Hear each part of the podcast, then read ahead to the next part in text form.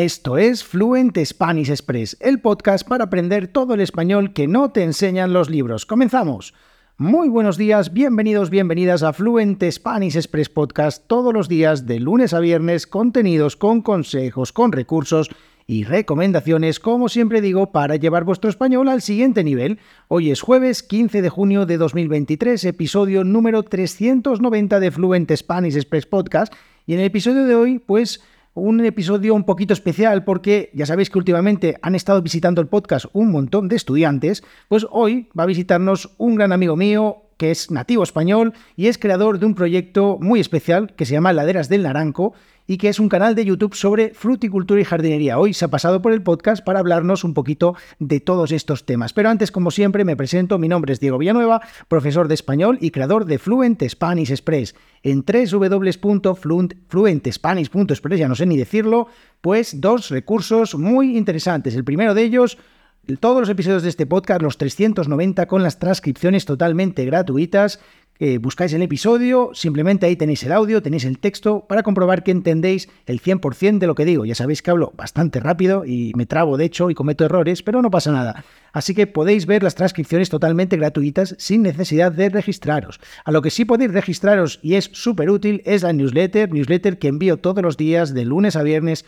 con un montón de historias, de mm, recomendaciones de recursos, bueno, un montón de cosas y además de ventajas también, porque, ¿por qué no decirlo? Los suscriptores y las suscriptoras de la newsletter de Fluent Spanish Express pues reciben un montón de cositas que aquí en el podcast no se pueden compartir. Así que os eh, animo a que os suscribáis en www.fluentespanish.express. Y ahora sí ya os voy a dejar con la entrevista que hice con José, como os digo, creador del proyecto Laderas del Naranco. En YouTube, si ponéis Laderas del Naranco, allí tenéis un canal de YouTube con más de 100.000 seguidores sobre fruticultura y jardinería. La verdad es que José es un auténtico crack en lo suyo y a mí me encanta la manera en la que lo explica. Así que os animo a que visitéis su canal y os dejo con la entrevista. Espero que la disfrutéis. Que tengáis buen día. Bueno, en el episodio de hoy, como os contaba, eh, tengo un amigo que eh, quería desde hace tiempo traer aquí al podcast, porque bueno, como siempre os digo, pues eh, os recomiendo buscar recursos o contenidos de nativos para nativos.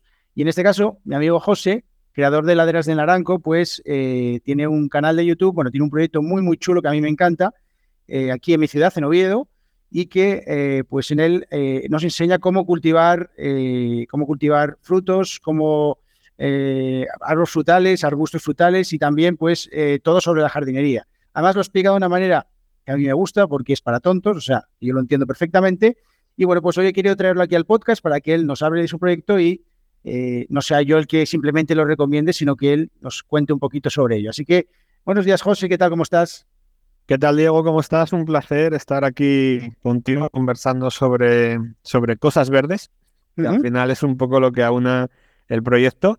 Y bueno, si sirve de interés para algún interesado o alguna interesada que tenga curiosidad por descubrir este, este mundillo de la jardinería, de la agricultura eh, o de la fruticultura y, además aprender español, pues mucho mejor todavía. Sí, sí, porque al final eh, tú puedes ponerte, como siempre les digo, siempre puedes ponerte a estudiar un libro, pero al final si tú incorporas dentro de tus hobbies, de tus aficiones, de tu rutina, eh, este tipo de contenidos, pues es mucho más, más divertido, ¿no? Entonces, bueno, tu proyecto, Laderas del Naranco, yo ya lo conozco perfectamente, ya estuve muchas veces allí, pero cuéntanos un poco qué es Laderas del Naranco.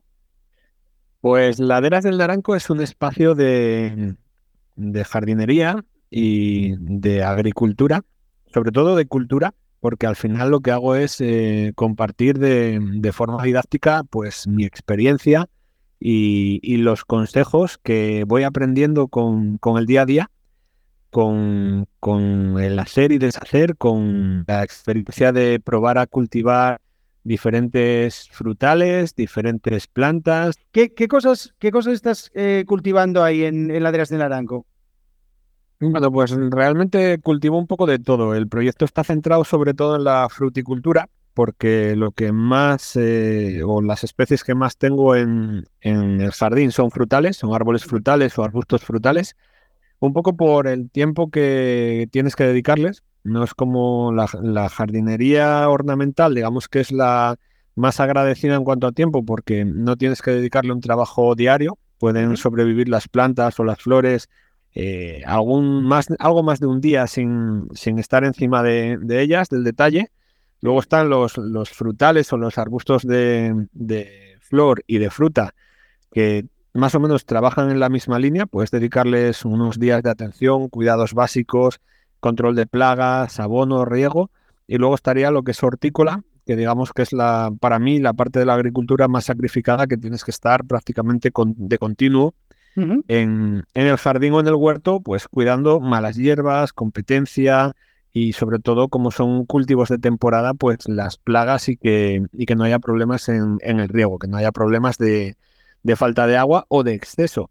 Entonces, en, mi jardín, aunque hay un poco de todo, aunque es, cierto que en mi jardín y huerto es un poco jardín y es un poco huerto, hay un poco de, cada cosa, eh, lo que más predomina o lo que más me apasiona a mí es el cultivo de frutales, precisamente porque digamos que cuando va pasando el tiempo se vuelven un poco más dependientes. Es como, como tener un hijo, pero ya crecido. Sí, sí, sí. Pues todo esto que, que aquí José nos está contando ahora mismo, eh, él lo explica eh, en su canal de YouTube, un canal que tiene más de 100.000 suscriptores, imaginaos, eh, todo lo que explica ahí, todo lleva varios años ya, muchos años con este canal y, como os digo, lo explica de una manera muy didáctica, así que os recomiendo su canal Laderas del Naranco. Vais a tener el enlace, por supuesto, en las notas del programa, en la transcripción. Y, José, ¿cómo nace tu afición por, por todo esto? ¿Por qué, por qué te, metes en, estos fregados? A ver, cuéntanos un poco. Bueno, pues, ¿por qué me meto en estos jardines o por qué me meto en estos... Nunca mejor dicho, nunca mejor dicho de jardines. realmente podría darte una explicación muy banal y decirte que es por la naturaleza, que es por la huella del cambio climático. Podría decir un montón de cosas que tendrían mucho sentido, pero realmente a mí me gusta comer y, cultivo los alimentos para, para comerlos de primera mano. En la mayoría de las, en la mayoría de las tiendas o en la mayoría de, lo, de las grandes superficies Hoy en día se pierde mucho la trazabilidad y, sobre todo la conciencia de, dónde vienen los alimentos. Y esta es una forma de, tener mucha conciencia de, cómo llega el alimento a casa y sobre todo de cuáles son las fases de cultivo por las que pasa. Es decir, eh, si se utilizan o no se utilizan productos químicos para, para su desarrollo, si se utilizan o no se utilizan productos químicos para el control de plagas y sobre todo, sobre todo, porque muchos de los árboles frutales que, tengo en mi jardín son frutas que, bueno, tienen un, punto exótico, un punto tropical y que en, muchas ocasiones a mí aquí en Asturias me era difícil encontrar. y, cuando digo difícil, digo difícil porque no había muchas tiendas que las tuviesen en su momento y las pocas que las tenían o las podían conseguir eran caras. Así que la mejor manera y la más económica de conseguir esos frutos y conseguirlos en el mejor de los aspectos posibles y en el mejor de los momentos posibles también por el tema de la maduración. Ya sabes que muchas veces cuando tenemos frutas o hortalizas o cualquier otro producto de fuera, aunque hoy en día la logística avanza mucho y podemos tener, eh, leí esta mañana, podemos tener productos de huerta cosechados hoy aquí y en tres horas en Alemania, eh, hoy en día también es cierto que muchos de los productos no se cosechan en su mejor momento y a veces se cogen un poco verdes para favorecer el transporte o el periodo en cámara y así pues que el fruto no se estropee tanto o con tanta facilidad como cuando está muy maduro. Así que digamos que lo que hice fue montarme una gran despensa. Sí, sí, muy práctica además. Eh, y además voy a añadirle otra cosa y es que el sabor, eh, y, doy, y doy fe con esto, voy a contar una pequeña anécdota que hace unos días estuve por allí y me llevé un par de kilos de limones que no tienen absolutamente nada que ver con los del supermercado. Es increíble. O sea, tienen muchísimo mejor sabor, son, duran mucho más, no tienen componentes químicos. Lo que decía José, está, él sabe exactamente cómo los, cómo los estuvo cultivando. O sea que espectacular. Bueno, gracias por los limones, José, riquísimos. Hombre, un, placer, ya sabes, tenerte por allí de visita. Y es cierto que en el caso de, los cítricos, de los limones en, en, particular, se nota tanto el sabor como el olor y aunque puede cambiar algo en función de las variedades, en función de la variedad de, limón que estés cultivando, sí que es verdad que a la hora de, de, cosecharlo, si tú sabes cuál es el momento adecuado de cogerlo, pues evitas que a lo mejor el limón tenga demasiada piel, que la piel sea muy gruesa, que tenga poco zumo. lo coges en el momento óptimo y lo coges en el momento en el que puedes aprovechar más sus propiedades, eh, tanto de sabor como de aroma y bueno, y a nivel de vitaminas y de, nutrientes. Eso que nos decían siempre las madres, ¿no? De tómate rápido el zumo, que se le van las vitaminas, ¿no? Bueno, eh, ahí hay algo de mito también, ya sabes que nos acompaña en el mundo de la fruticultura un montón de, de anécdotas y de, y de, comentarios que han ido pasando por el, bueno, por el día a día y por el boca a boca de generaciones y generaciones. Y realmente, pues es cierto que muchos alimentos oxidan rápido cuando los estamos consumiendo o cuando se empiezan a procesar, pero también depende del tipo de procesado que hagamos a la hora de, elaborarlos. Ya sabes que la fruta, por lo general, eh, tiene todas la, o la mayor parte de la fibra y de las vitaminas en la piel, entonces lo que tenemos que hacer es, en la medida de lo posible, eh, consumir la fruta con piel, por ejemplo, las manzanas, peras y demás, y que a la hora de comer la fruta, para aprovechar bien los nutrientes y las vitaminas, mejor que el zumo es eh, comerla directamente, morder, ¿no? comer la pulpa. Y en el caso del zumo, pues sí que es verdad que se oxida un poco, pero las vitaminas no las perdemos por ahí, las perdemos por otro lado. Los mitos urbanos, en este caso, mitos eh, de, huerta, ¿no? que antes de, empezar de, hablar de otro tema que me interesa mucho, lo que hablabas antes de los, frutales tropicales, eh, quiero también decir aquí a los, a los, oyentes del podcast que una práctica muy interesante que pueden hacer con tu canal es visitar los vídeos, eh, comentar en los vídeos, leer los comentarios de los, de los suscriptores del canal, porque eh, bueno, pues la mayoría de las personas que, te siguen, supongo que al ser de habla hispana serán todos de hispanohablantes, ¿no? Entonces también una manera de ver expresiones que utilizan, cómo se expresan, o sea que también una práctica súper interesante. Y, como os decía, dejar algún comentario, también practiquéis vuestro español. Y bueno, pues José seguramente os contestará porque él anda ahí siempre al pie del cañón.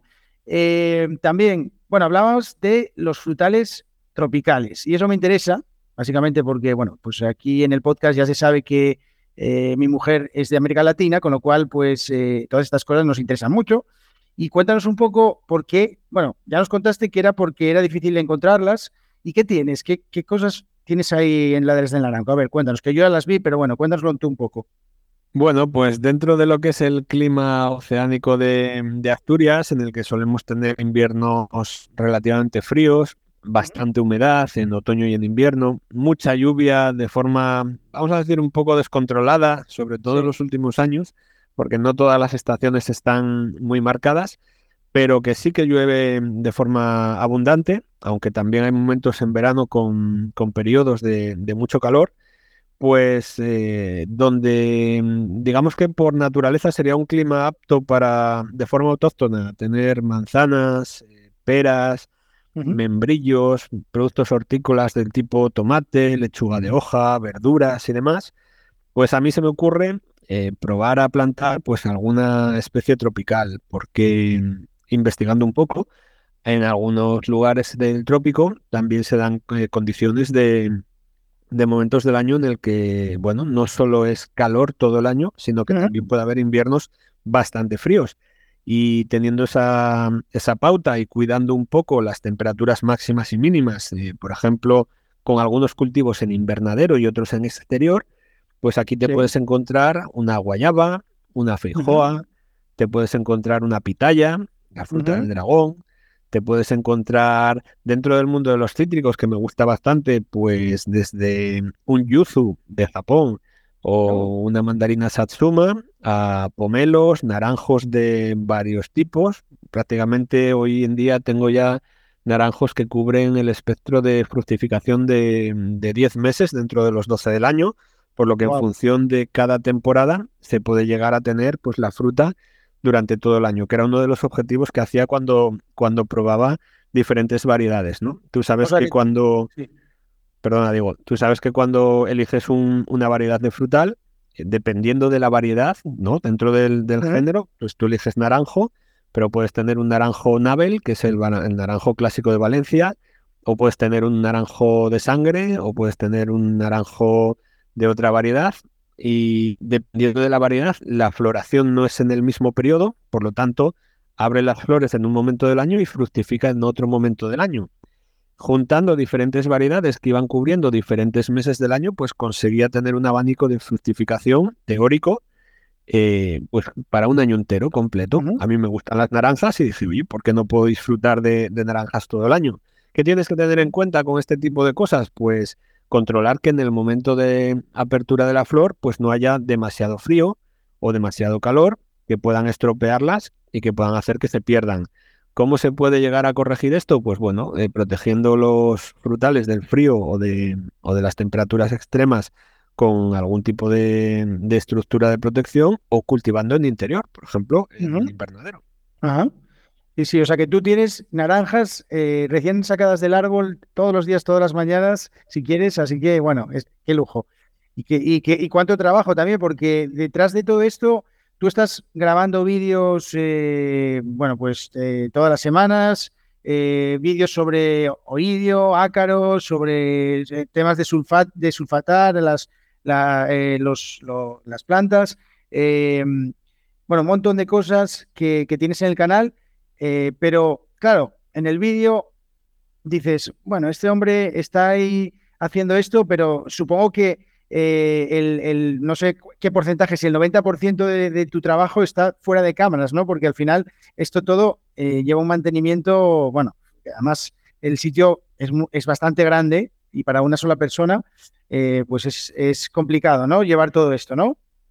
Claro, a ver, aquí el proyecto, eh, lo que se ve en YouTube, y me atrevería a decir que en prácticamente en cualquier tipo de, canal que, ves en YouTube, en cualquier contenido, una cosa es el producto final, que es el vídeo que se está viendo, y otra cosa es el trabajo que, que, hay detrás, efectivamente, como dices tú, que en mi caso tiene un doble trabajo detrás, porque por una parte está lo que es la edición del contenido, el montaje del vídeo y la grabación, que también lo hago yo. Y por otro está pues el, lo que se ve de, trabajo sobre el cultivo, ¿no? La poda, el abonado, el riego, la limpieza, el control de plagas, un poco todo el trabajo de, agricultura que hay detrás de, ese contenido. Entonces, por lo general, lo difícil o, que, o lo que yo valoro de este tipo de, de vídeos que lo puedo achacar también o lo puedo llevar al terreno de un canal de, albañilería o un canal de, cualquier oficio, eh, es el trabajo que hay detrás, que al final, pues a mí lo que me supone es que el, el hacer el trabajo y grabarlo, pues me lleve el doble o el triple de tiempo que me llevaría solamente el hacer el trabajo sin, sin tener que grabarlo y, enseñarlo, ¿no? Pero también es verdad que, como se suele decir, quien, quien se atreve a enseñar nunca deja de aprender y a mí es un proyecto que me permite pues aprender mucho sobre lo que estoy haciendo por la experiencia, por ver si el cultivo funciona o no funciona, por ver si cuando cambio un programa de abonado, por ejemplo, el árbol fructifica mejor o no, pero también porque tengo la capacidad, gracias a las redes sociales, de tener contacto con personas de todo el mundo, de América Latina, de Estados Unidos, de cualquier sitio del globo, que están viendo ese contenido y dicen, oye José, yo esto en mi país lo hacemos de esta otra manera. Y de repente, pues a mí me abre una, un abanico de posibilidades de decir, pues vamos a probar, cuéntame más cómo es el clima de tu zona, yo lo podría hacer en el mío, no podría hacerlo. Y al final, pues te da una capacidad de, de acceder a una información valiosísima, porque te permite conocer eh, e intercambiar con, con, personas de todo el mundo sobre, bueno, sobre un interés común. Claro, claro, al final tú compartes información y, también a ti te llega información de, o sea, es canal bidireccional, ¿no? Eh, lo que decías antes de que haces los contenidos, de que luego los editas y todo, esto, como decimos en España, ¿no? Con español, eh, hacer un Juan Palomo, ¿no? Yo me lo guiso, yo me lo como, ¿no? Cuando hacemos todo, ¿no? Así que, bueno, pues, pues José, eh, bueno, yo ya conozco el canal, ya conozco tu proyecto, ya te conozco desde hace mil años, ya estuve mil veces allí, comiendo muchas veces, robando manzanas de, los, de los árboles eh, sin que tú te dieras cuenta. Y la verdad es que eh, no puedo hacer otra cosa más que recomendar este canal, que, lo, que, lo, que le echéis un vistazo. Si os gusta todo esto de la jardinería, si os gusta lo de la huerta, si os gusta lo de eh, todo lo de los, los frutales, bueno, pues vais a encontrar aquí más de 300 vídeos con un montón de cosas, de, de, contenidos, de vocabulario, porque vais a aprender un montón de vocabulario eh, además, lo bueno de YouTube es que podéis poner los subtítulos también si no entendéis algo. Y si no, pues le escribís a José y le decís, ¿qué carajo dijiste aquí, José, que no entiendo esta palabra? que él seguramente... Y si no, tiene también la oportunidad de, ver en, en, un proyecto secundario el mismo contenido que se está subiendo en YouTube en español en la versión traducida al inglés. Así bueno, también, esto que está en marcha, que todavía no tiene todos los contenidos que, tiene el canal original, pero que sí que con el tiempo pues, la idea que, tengo es que todos los vídeos que están en español los puedan encontrar también en inglés y de esa forma pues que el conocimiento sea accesible a más gente, ¿no? Y que la gente que quiera practicar el idioma pues tenga bueno, a ese, ahí. A ese me apuntaré yo para aprender, para practicar un poco de inglés, pero bueno, pero sí, sí, esta gente que practique español, que es lo que tiene que hacer, y bueno, pues lo dicho, Laderas del Naranco, os dejo el enlace en las notas del programa, os dejo toda la información y os recomiendo que, eso, que le echéis un vistazo, que vais a aprender un montón de cosas, que vais, aunque no tengáis una huerta en casa, no tengáis un, eh, algo para cultivar, pues vocabulario, que al final también eso es interesante y al final es lo que nos hace, eh, lo que os va a ayudar a llevar vuestro español al siguiente nivel, como siempre. Así que, José, bueno, un millón de gracias por aquí, por, estar aquí en el podcast. Madre mía, se me traba la lengua. Eh, y nada, lo dicho, eh, me voy a tomar una limonada a tu salud ahora, ahora que acaba el podcast. Y nada, que nos vemos eh, muy pronto, ¿vale? Pues buen provecho, Diego, y la próxima vez, si quieres, grabamos el podcast desde aquí, desde Laderas, y comentamos un poco lo, que ves y cómo es la sensación de, grabar un contenido digital en medio de la naturaleza. Venga, perfecto. me comprometo a ello. Sí, señor. Bueno, pues nada, lo dicho, muchísimas gracias. Un placer, Diego, nos vemos.